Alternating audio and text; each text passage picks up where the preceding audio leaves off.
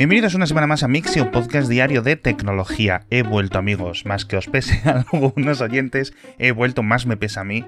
Pero bueno, como os prometí, el día 11, ya después de esta mini semana de vacaciones, he estado por Países Bajos, he aprovechado para también disfrutar unos días por aquí en casa sin mucho que hacer. Algunos días incluso superando ampliamente la barrera de las 10-12 horas dormidas de seguido.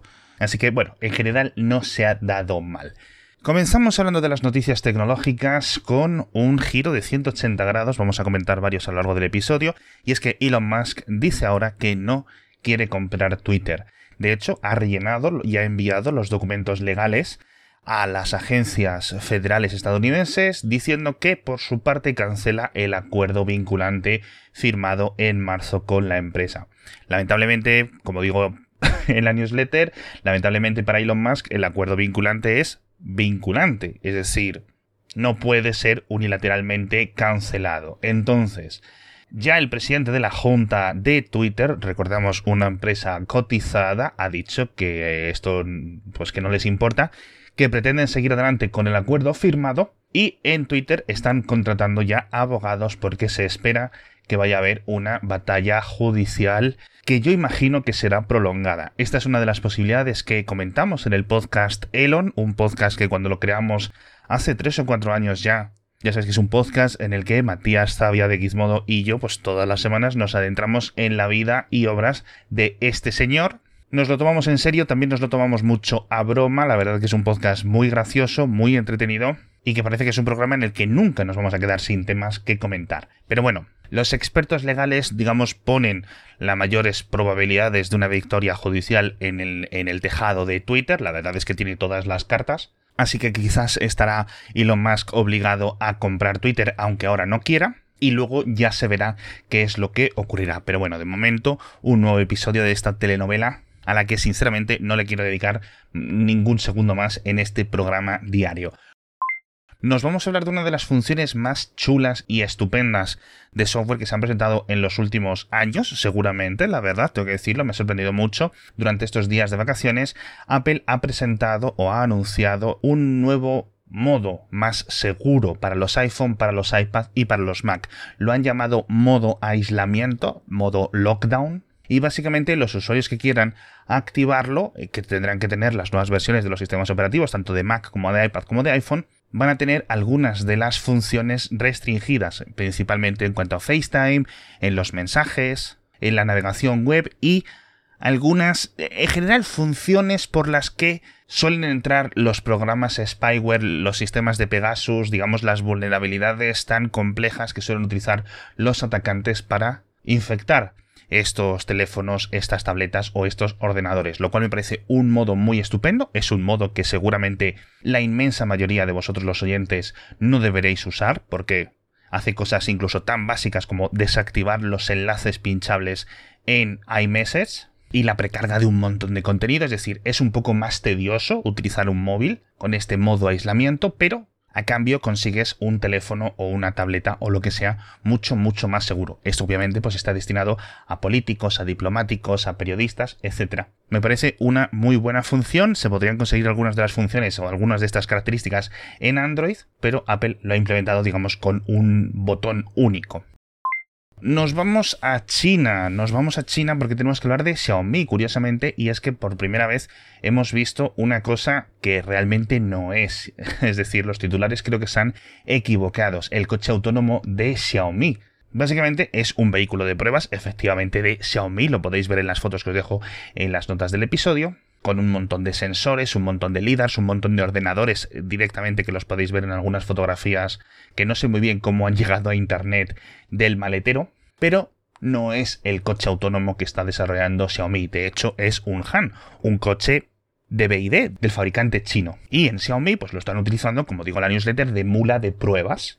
Es un coche eléctrico muy potente con un montón de funciones y lo que está haciendo Xiaomi, ya digo, es llenarlo de sensores, llenarlo de la tecnología con la que están entrenando sus sistemas de conducción autónoma o de asistencia a la conducción o lo que sea que esté haciendo Xiaomi. De momento, ya sabéis que están invirtiendo muchísimo, muchísimo en coches autónomos, pero que es un campo muy difícil y donde hemos visto muchas promesas en los últimos años que no se están cumpliendo. Con lo cual, bueno, Xiaomi dice que para 2024 planean tener algo, cómo será, cuánto costará, dónde se venderá, pero bueno, lo que sabemos es que no es este coche. Y ahora cambiamos radicalmente porque os prometí la semana pasada que íbamos a hablar del James Webb. Sabemos que mañana, día 12 de julio, se van a presentar las primeras colecciones de imágenes de este potente telescopio y la NASA unos días antes nos ha dicho cuáles van a ser las cinco colecciones de imágenes, con lo cual seguramente veamos docenas y docenas de capturas. No sé si nos dará tiempo a comentarlo mañana o ya en el episodio del miércoles, pero podremos ver. La nebulosa de la quilla, unas capturas de un exoplaneta gigante, el denominado WASP 96b, yo aquí imagino que serán más datos espectrográficos que datos obviamente fotográficos, que sí podremos ver, por ejemplo, la nebulosa del Anillo del Sur, el quinteto de Stefan, que es una colección de microgalaxias, y una captura profunda, que quizás esta sea la más atractiva, al menos la que yo más espero, de una zona del espacio muy, muy, muy, muy densa, que podremos ver, pues como esperamos del James Webb, con una resolución increíblemente altísima, algo que nunca, nunca hemos visto. Así que estad muy atentos a todas estas imágenes, todas estas capturas que van a publicar los científicos. Por ahí están diciendo los pajaritos que la verdad es que ha merecido la espera todos estos años de retraso con el James Webb porque dicen que las imágenes son impresionantes. Personalmente yo no las he visto, pero obviamente ya sabéis que hay muchos científicos que llevan semanas editándolas, tratándolas y dejándolas bonitas y catalogando todo lo que han podido observar en estas capturas. Pero bueno, dejamos el espacio, nos venimos a la Tierra y tenemos que hablar del yate, el megayate de Jeff Bezos, que ya sabéis que está siendo construido en uno de los astilleros de Rotterdam.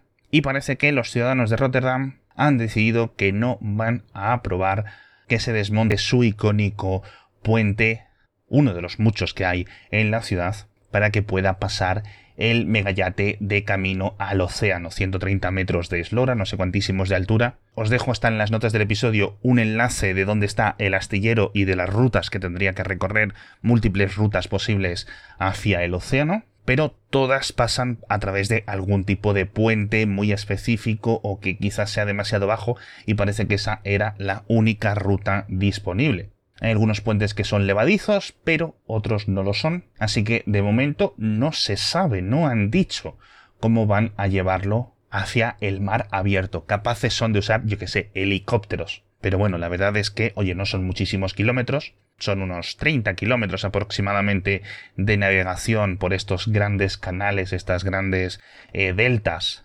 entre Rotterdam, La Haya y demás. Así que quedamos a la espera de qué es lo que cambia.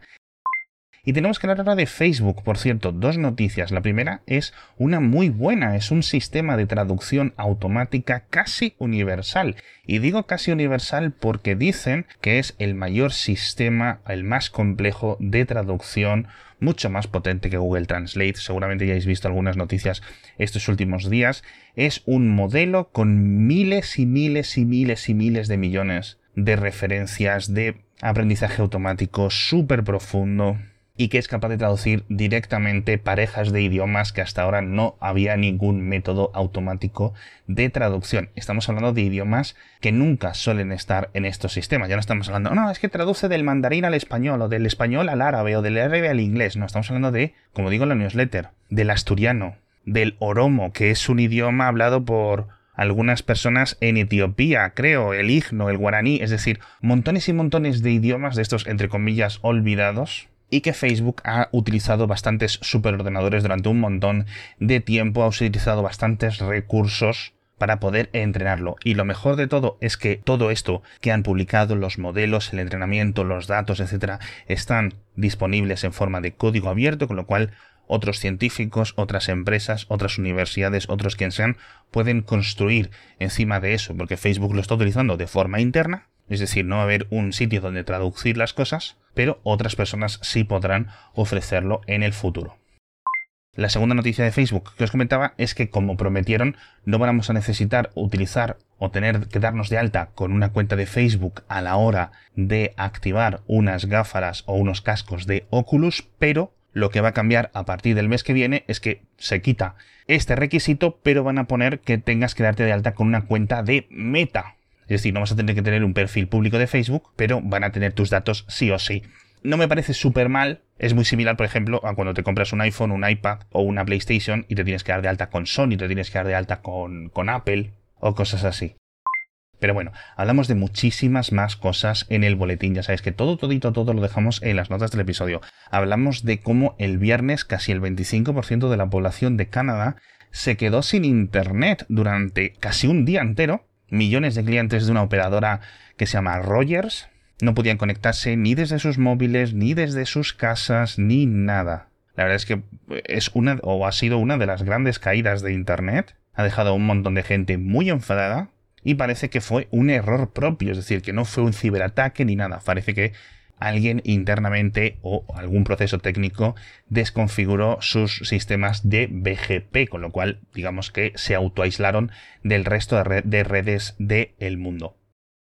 Hablamos también de Microsoft, que hace otro giro de 180 grados, como comentamos al principio, y parece que no va a bloquear las macros ajenas de forma completa en Office van a seguir quitando el botón de habilitar contenido que saltaba y que mucha gente pinchaba sin leer, con lo cual, bueno, pues el vector de ataque es más bajo para estas macros malignas, pero me parece un buen compromiso porque obviamente pues en, algunos en muchísimos contextos las macros ajenas las macros de documentos descargados de internet o descargados desde ordenadores remotos pues tienen sentido en entornos corporativos Hablamos también del criptocorralito, a falta de una mejor palabra, que parece que ha llegado a España, sobre todo con una empresa que se llama Together, que hace unos días ha cerrado todas sus webs, ha cerrado sus redes sociales y ha dejado a más de 100.000 clientes sin poder operar, ni acceder, ni entrar a sus cuentas, ni mover los depósitos. Y encima ha dado unas excusas, unas razones que me han parecido de, de vergüenza ajena completamente absolutas.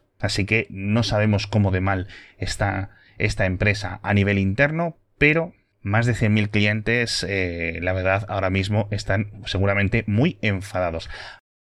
Hablamos también de nuevas eh, leyes polémicas en Nueva York que tienen que ver con las redes sociales y con las armas y alguna cosita más que ya sabéis que tenéis todo en las notas del episodio. Estoy muy contento de veros o que al menos de que me escuchéis de nuevo después de este parón. Ya sabéis que en unas semanas volveré a tomarme otros poquitos días de vacaciones, pero bueno, eso ya llegará. Muchas gracias a todos por estar conmigo. Nos vemos mañana con muchas más noticias de tecnología.